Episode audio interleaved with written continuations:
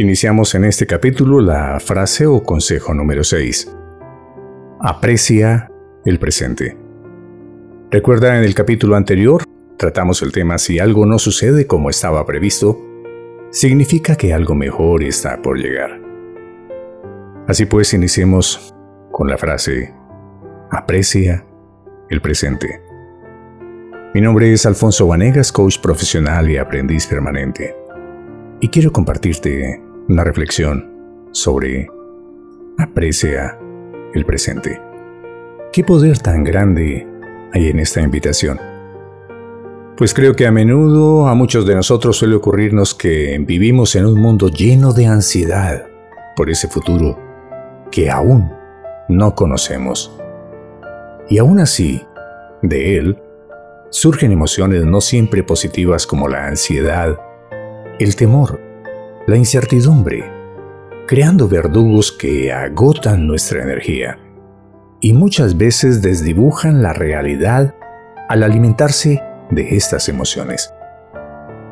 ¿O a cuántos de nosotros no nos ha ocurrido que aquello que tanto temíamos resultó ser más benévolo, menos trágico y hasta gratificante que esos temores por ese futuro incierto?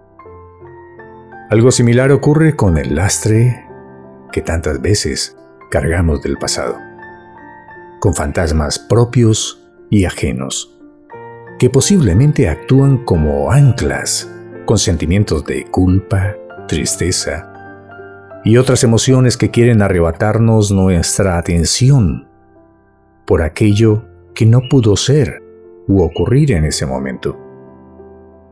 Así pues, esta es una invitación a utilizar el enfoque de nuestra energía, de nuestros pensamientos, para solo tomar del pasado las experiencias que enriquezcan el camino, aplicando aquel refrán que dice, quien no conoce el pasado está condenado a repetirlo, convirtiéndolo así en nuestro aliado, perdonándonos si hubiese algo por perdonar como a mirar al frente con sentimientos de esperanza, confiando en que si damos lo mejor en el presente, ese futuro será solo el reflejo de todo aquello que cultivemos en este ahora.